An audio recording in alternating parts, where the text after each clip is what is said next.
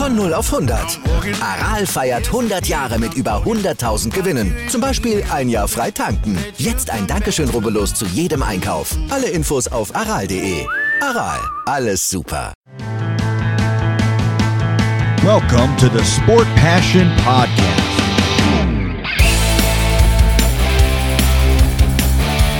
And here is your host, Lars Marendorf.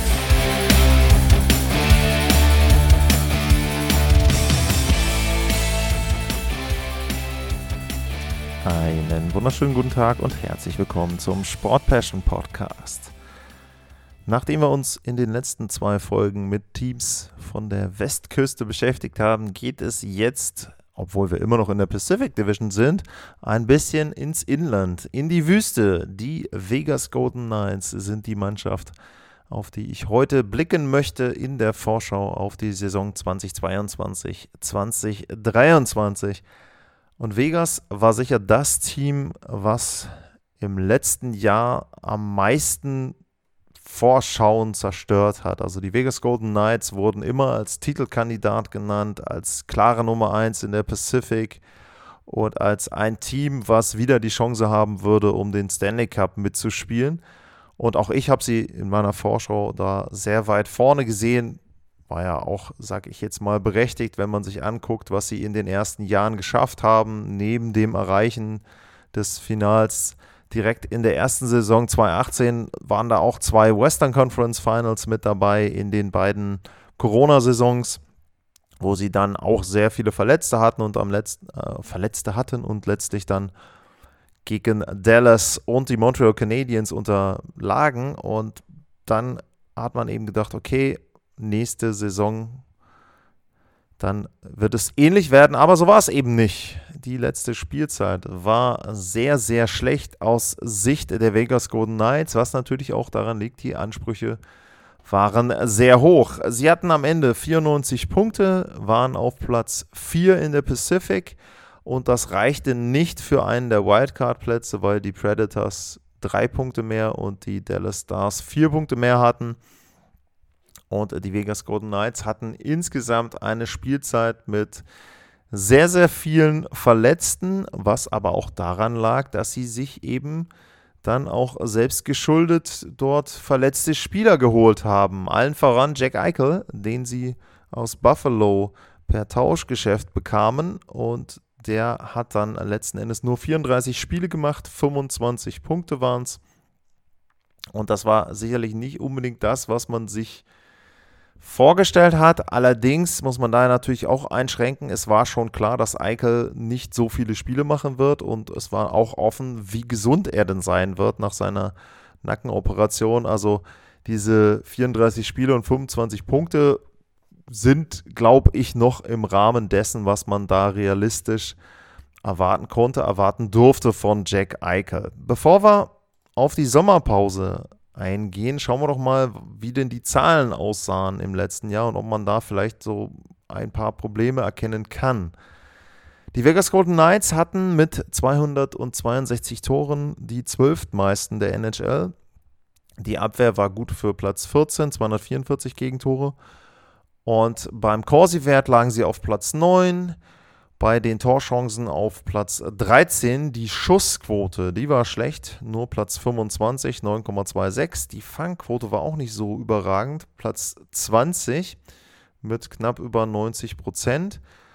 Und die Special Teams waren auch eher im unteren Drittel der Liga, 18,4% Powerplay, Platz 25, 77,4% Unterzahlspiel, Platz 21 und man kann schon so ein bisschen erkennen, ich finde die Fangquote dafür, dass man sich gegen Marc-André Fleury und für Robin Lenner entschieden hat, mit knapp über 90 Prozent schlecht. Das muss man da, glaube ich, deutlich sagen.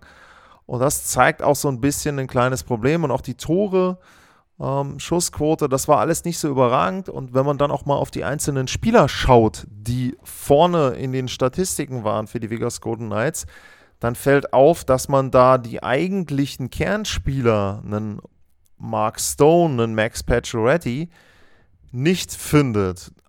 Topscorer war Jonathan Marchessault, der hat in 76 Spielen 66 Punkte erzielt, 30 Tore, das waren die meisten bei den Vegas Golden Knights. Dahinter lag Chandler Stevenson mit noch 64 Punkten in 79 Spielen. Und dann kommen mit Shea Theodore und Alex Pietrangelo schon zwei Verteidiger. Dann kommt Evgeny Dadonov, da komme ich gleich noch zu. Und Mark Stone, der kommt dann irgendwann hinten äh, mit 30 Punkten in 37 Spielen. Pacioretty hatte 37 Punkte in 39 Spielen.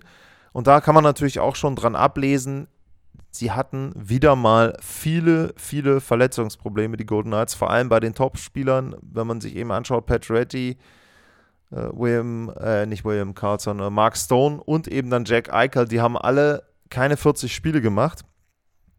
Das ist natürlich schlecht, wenn deine drei, würde ich jetzt mal sagen, nominell besten Offensivspieler nicht mal die Hälfte der Saison für dich auf dem Eis stehen, dann kann man natürlich da auch nicht so viel erwarten. Ich habe den Namen Dadonov eben erwähnt. Das soll die Einleitung sein in die Abgänge und in die Zugänge. Evgeny Dadonov ist nicht mehr da, nachdem man ja versucht hatte, ihn zu den Anaheim Ducks zu tauschen vor der Trade Deadline unter anderem um auch die Cap-Situation ein bisschen einfacher zu gestalten, ist es so gewesen, dass man ihn jetzt letzten Endes dann nach Montreal abgegeben hat. Aber das war noch nicht alles. Max Pacioretty ist auch weg. Der ist jetzt bei den Carolina Hurricanes. Matthias Janmark ist in Edmonton. Äh, Dylan Coughlin ist in Carolina. Oscar Dunz in Calgary. Und äh, ja, das waren so die großen Namen, die gegangen sind von den Vegas Golden Knights. Und auch gegangen ist Head Coach Pete DeBoer und der wurde ersetzt durch Bruce Cassidy, den ehemaligen Coach der Boston Bruins. Und zusätzlich zum neuen Head Coach, Head Coach kamen auch folgende Spieler: Phil Kessel aus Arizona, Aiden Hill aus San Jose, Michael Hutchinson kam noch als Torhüter. Und ja, auch das andere sind alles meiner Spieler, das würde ich sagen, sind so die größten Namen, die man nennen sollte bei den Vegas Golden Knights. Und ja, wenn man sich allein schon mal anguckt, da noch weg, Pacioretty weg, Janmark weg, dafür kommt Phil Kessel, dann kann man schon sehen, dass die Mannschaft offensiv nicht unbedingt besser geworden ist. Kessel hat einen großen Pluspunkt, er ist sehr zuverlässig, was seine Spielfähigkeit betrifft. Er hat 82 Spiele absolviert bei den Arizona Coyotes und er hat, glaube ich, im Moment die Serie mit den längsten Spielen hintereinander. Und ich meine, er kann in der nächsten Saison den Rekord von Keith Yandel mit Spielen in Folge, glaube ich, sogar brechen. Ähm, müsst ihr aber mal nachgucken, also nicht drauf verhaften. Wenn ihr da Hinweise habt, gerne at lars-mal info at sportpassion.de kurz mir einen kleinen Hinweis geben, wenn das so ist. Ansonsten gucke ich mir das mal an und mache das noch in eine der allgemeinen Vorbereitungsfolgen für die Saison. Vielleicht so ein bisschen mit, welche Milestones könnte man denn in der Spielzeit erleben. Also Kessel, jemand, der sehr zuverlässig ist, aber er hat nicht mehr so doll getroffen im letzten Jahr. Nur acht Tore in diesen 82 Spielen. Allerdings eben einzuordnen, er hat bei den Arizona Coyotes gespielt, also bei einem Team, was eben da dann offensiv auch nicht so gut ist. Da kann ich schon verstehen, dass er da jetzt keine Career Season hingelegt hat. Tja, ansonsten eben aber nur noch Aiden Hill als Torhüter und die Torhüterposition, das könnte auch eine der großen Schwächen der Vegas Golden Knights sein. Aber bevor wir da hingehen, ich will noch mal kurz so ein bisschen auch über die Offensive reden und über ja, die Reihenzusammenstellung vielleicht vorne. Also wenn man jetzt eben dann Pacioretty rausnimmt und ähm, Janmark zum Beispiel auch, Dadonov ist raus, dann ergibt sich zum Beispiel bei dem Death Chart, was ich hier habe, eine erste Reihe Chandler Stevenson, Jonathan Marchessault und Mark Stone. Das ist sicherlich keine schlechte Reihe, also will ich nicht sagen, aber man muss schon sagen, dass das Ganze abfällt gegenüber anderen ersten Reihen von den Contendern, wenn man dann sich einfach umschaut, wenn man eben guckt, äh, im Westen, wenn ich da jetzt sage, äh, Kane und McDavid zum Beispiel spielen in einer ersten Reihe oder bei Colorado, wenn ich dann eben vielleicht die Konstellation habe, dass ich da äh, Landeskog, McKinnon und Rantanen in der ersten Reihe habe, dann ist das natürlich was ganz anderes als die erste Reihe, die Vegas dort aufbieten kann. Aber ich finde die Reihe gar nicht schlecht, denn man hat da, glaube ich, eine ganz gute Kombination aus Spielern, die treffen können, die aber auch defensiv gut sind. Mark Stone ist ja bekanntlich auch ein sehr, sehr guter Two-Way-Spieler. Also da muss ich dann eben sagen, das könnte ein Pluspunkt sein, dass sie da eine Reihe haben, die auf beiden Seiten sehr gut spielen kann. Zweite Reihe wird hier Riley Smith, Jack Eichel und Phil Kessel aufgelistet. Wie gesagt, bei Phil Kessel habe ich erwähnt, der hat jetzt nicht so viele Tore gemacht im letzten Jahr, ist eben auch schon 34, sehr zuverlässig.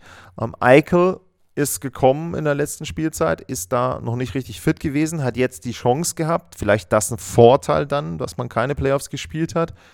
Eichel hat die Chance gehabt, sich vorzubereiten, sich in der Offseason dann auch Muskelmasse entsprechend wieder anzulegen. Ich glaube auch da für die Nackenmuskulatur eben dann einiges zu tun.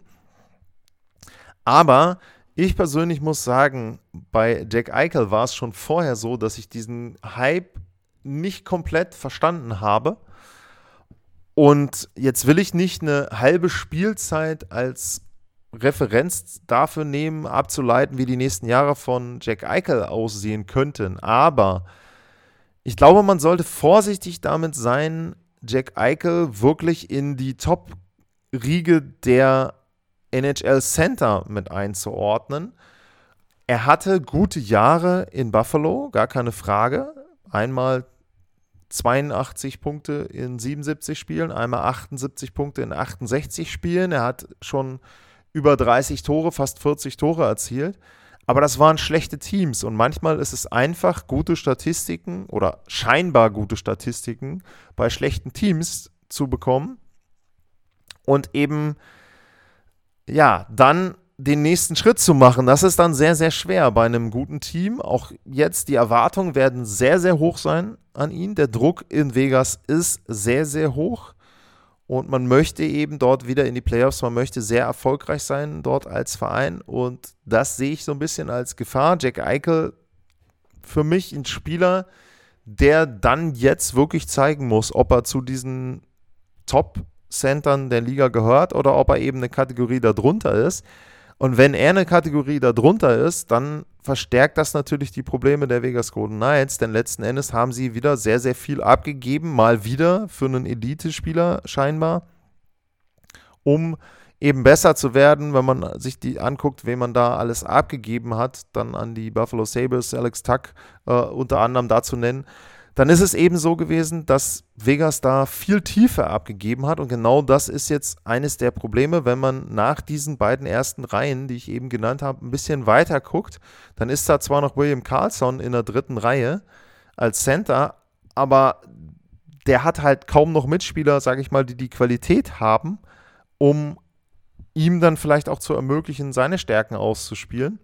Und das ist eben etwas, ja, wo Vegas viel von dem jetzt verloren hat, was sie unter anderem natürlich auch in der ersten Saison so stark gemacht hat, wo man eben sagen muss, dass sie da zum Beispiel bei Carlson, der hat 43 Tore gemacht in der Spielzeit. Es war klar, dass das nicht mehr so sein wird in den folgenden Jahren. Aber wenn er jetzt eben keine Mitspieler hat, die dann eben auch ihn au ihm auflegen können oder denen er auflegen kann, dann kann er da verschwendet sein in so einer dritten Reihe. Und wie gesagt, viel von dieser Tiefe die die Vegas Golden Knights hatten, die ist jetzt einfach weg. Wenn ich dann weitergehe, wenn ich in die Verteidigung gucke bei den Vegas Golden Knights, dann haben sie da mit einem Alex Pietrangelo und einem Shea Theodore sicherlich zwei sehr, sehr gute Verteidiger. Nur auch da ist so ein bisschen Vorsicht angebracht bei Theodore weniger als bei Alex Pietrangelo.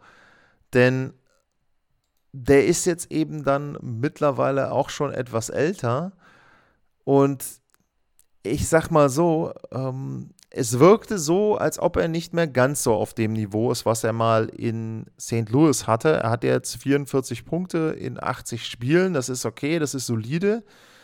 Aber es ist eben auch nicht mehr dieses 50-Punkte-Niveau mit fast 20 Toren, was er dann eben in St. Louis hatte. Und ich sehe da eben auch wieder ein bisschen die Gefahr, dass er als Nummer 1 Verteidiger bezahlt wird, aber eben dann letzten Endes da die Leistungen auch nicht mehr bringen kann, die dazugehören. Es kann aber eben auch sein, wenn jetzt die anderen drumherum gesund sind und er entsprechend dann auch im Powerplay mitspielt und so weiter und so weiter, dass da seine Zahlen einfach wieder besser werden und dass eben letzten Endes er da auch abhängig ist davon, wie viel seine Mitspieler spielen können.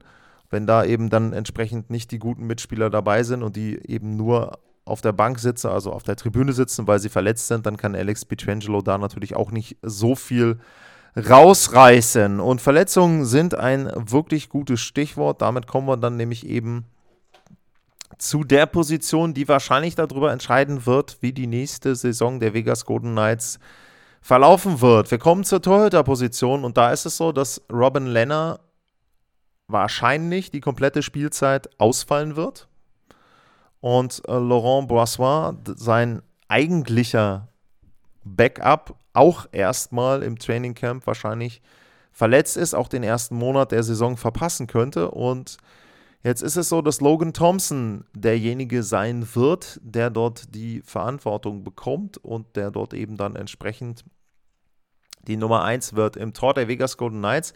Und das ist gar nicht so schlecht, denn wenn man sich die Zahlen anguckt der letzten Spielzeit, dann war Thompson der Torhüter mit dem geringsten Gegentorschnitt bei den Golden Knights.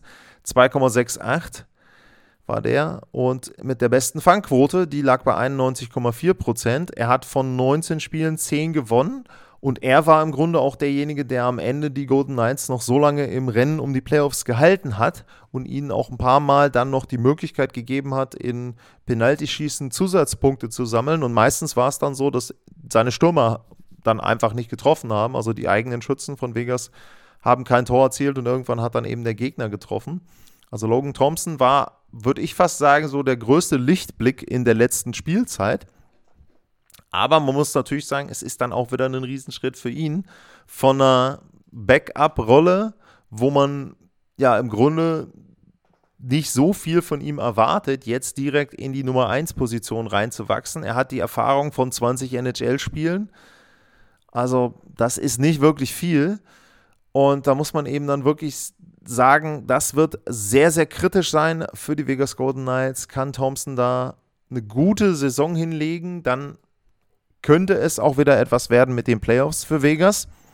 Natürlich auch, wie ich schon erwähnt habe, abhängig davon vor allem, wie gut und wie gesund die anderen Spieler dann vorne sind. Aber die Torhüterposition wird sehr, sehr entscheidend sein, wenn Thompson da auch nur in irgendeiner Form schwächelt, glaube ich. Dann wird es sehr, sehr schwer für die Vegas Golden Knights. Aber trotzdem, wenn man sich jetzt mal die Division insgesamt anguckt, um langsam dann auch auf ein Fazit und eine direkte Prognose zu kommen. Ich habe es gesagt, Edmonton sehe ich da Nummer 1 im Moment in der Pacific. Calgary ist nicht weit dahinter. Und dann gibt es eben auch da wieder so eine kleine Playoff-Blase, wo Mannschaften die Chance haben, auf Platz 3 zu kommen oder eben aber auch irgendwo auf Platz 6 zu landen. Da würde ich allen voran die Los Angeles Kings nennen, die eben diesen dritten Platz in der letzten Spielzeit hatten.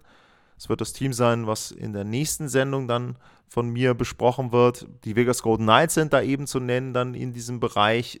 Vancouver mit Abstrichen, Seattle mit Abstrichen. Also das werden so die drei, vier Teams sein, die sich da, glaube ich, um die Playoff-Plätze prügeln, um den dritten Playoff-Platz und dann vielleicht auch um die Wildcards, je nachdem, wie die Teams in der Central Division dann spielen. Und das zeigt aber so ein bisschen auch schon, dass die Voraussage und meine Prognose für die nächste Spielzeit für die Vegas Golden Knights deutlich von dem abweicht, was ich im letzten Jahr vorausgesagt habe. In dieser Spielzeit würde ich sie eben als ein Team sehen, was die Playoffs erreichen kann.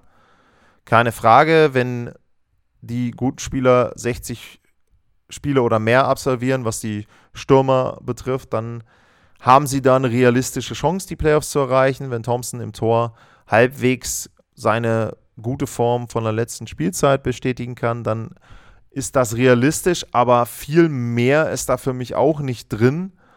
Und es wird sowieso interessant sein zu sehen, wohin sich die Vegas Golden Knights entwickeln, denn im Grunde haben sie jetzt schon so ein bisschen das Problem, was manchmal Titelkandidaten oder Titelträger hatten, dass sie Spieler haben, dass sie einen Kern haben mit sehr hohen Verträgen, mit sehr gut dotierten Verträgen. Die Tiefe geht ein bisschen flöten. Aber sie haben diesen Titel eben nicht gewonnen. Sie hatten guten, gute Läufe, gar keine Frage, habe ich erwähnt am Anfang der Saison. Aber der Stanley Cup fehlt eben. Und ja, da wird es auf jeden Fall in den nächsten Jahren irgendwann den Punkt geben, wo man sich entscheiden muss, dass man vielleicht dann auch mal einen Rebuild einleitet. Also das wäre ja dann auch etwas nach so kurzer Zeit der Vereinsgeschichte schon wieder ein bisschen zurückzustecken. Aber der Zeitpunkt ist noch nicht da. Vegas kann eine Playoff-Mannschaft werden in der nächsten Spielzeit. Und wenn ihr das genauso seht oder wenn ihr sagt, nee, komm, also ich sehe die immer noch als Titelkandidat, dann schreibt mir gerne atlas-mar info at sportpassion.de. Das sind die Adressen, wo ihr mich ja, erreichen könnt, wo ihr eure Kommentare loswerden könnt zu den Vegas Golden Knights. Ein Punkt übrigens noch, um das am Ende zu erwähnen, was man schon gemerkt hat, ich habe nicht über Rookies oder irgendwie junge Spieler gesprochen, denn im Grunde gibt es da nicht viel, was man bei den Vegas Golden Knights dort besprechen kann. Auch das eine Folge dieser ganzen Trades und Dumps, Salary Dumps, wo man dann Spieler loswerden musste, die eben dann entsprechend äh, den Salary Cap blockiert haben. Und zum Salary Cap ist noch zu sagen, aktuell, Stand heute, sind die Vegas Golden Knights 11 Millionen über dem Salary Cap. Es liegt aber auch daran, dass da noch die Gehälter zum Beispiel dann eben von Robin Lenner runtergehen und dass dort entsprechend dann der Cap ja wahrscheinlich wieder genau gerade so erreicht wird, damit die Mannschaft dann eben spielfähig ist zu Beginn der Saison. Das war die Vorschau auf die Vegas Golden Knights. Falls ihr mir neben den Fragen und der Kritik auf den genannten Adressen noch in einer virtuellen Form einen Kaffee spendieren möchtet, könnt ihr das bei buymeacoffee.com slash sportpassion machen. Und ansonsten bedanke ich mich für heute fürs Zuhören. Bleibt gesund und tschüss.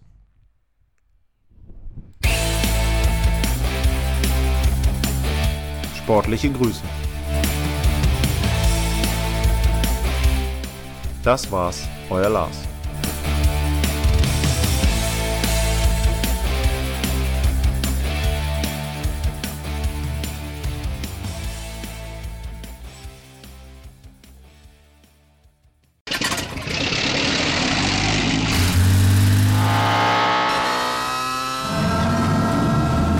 0 auf 100. Aral feiert 100 Jahre mit über 100.000 Gewinnen. Zum Beispiel ein Jahr frei tanken. Jetzt ein Dankeschön, rubbellos zu jedem Einkauf. Alle Infos auf aral.de. Aral, alles super.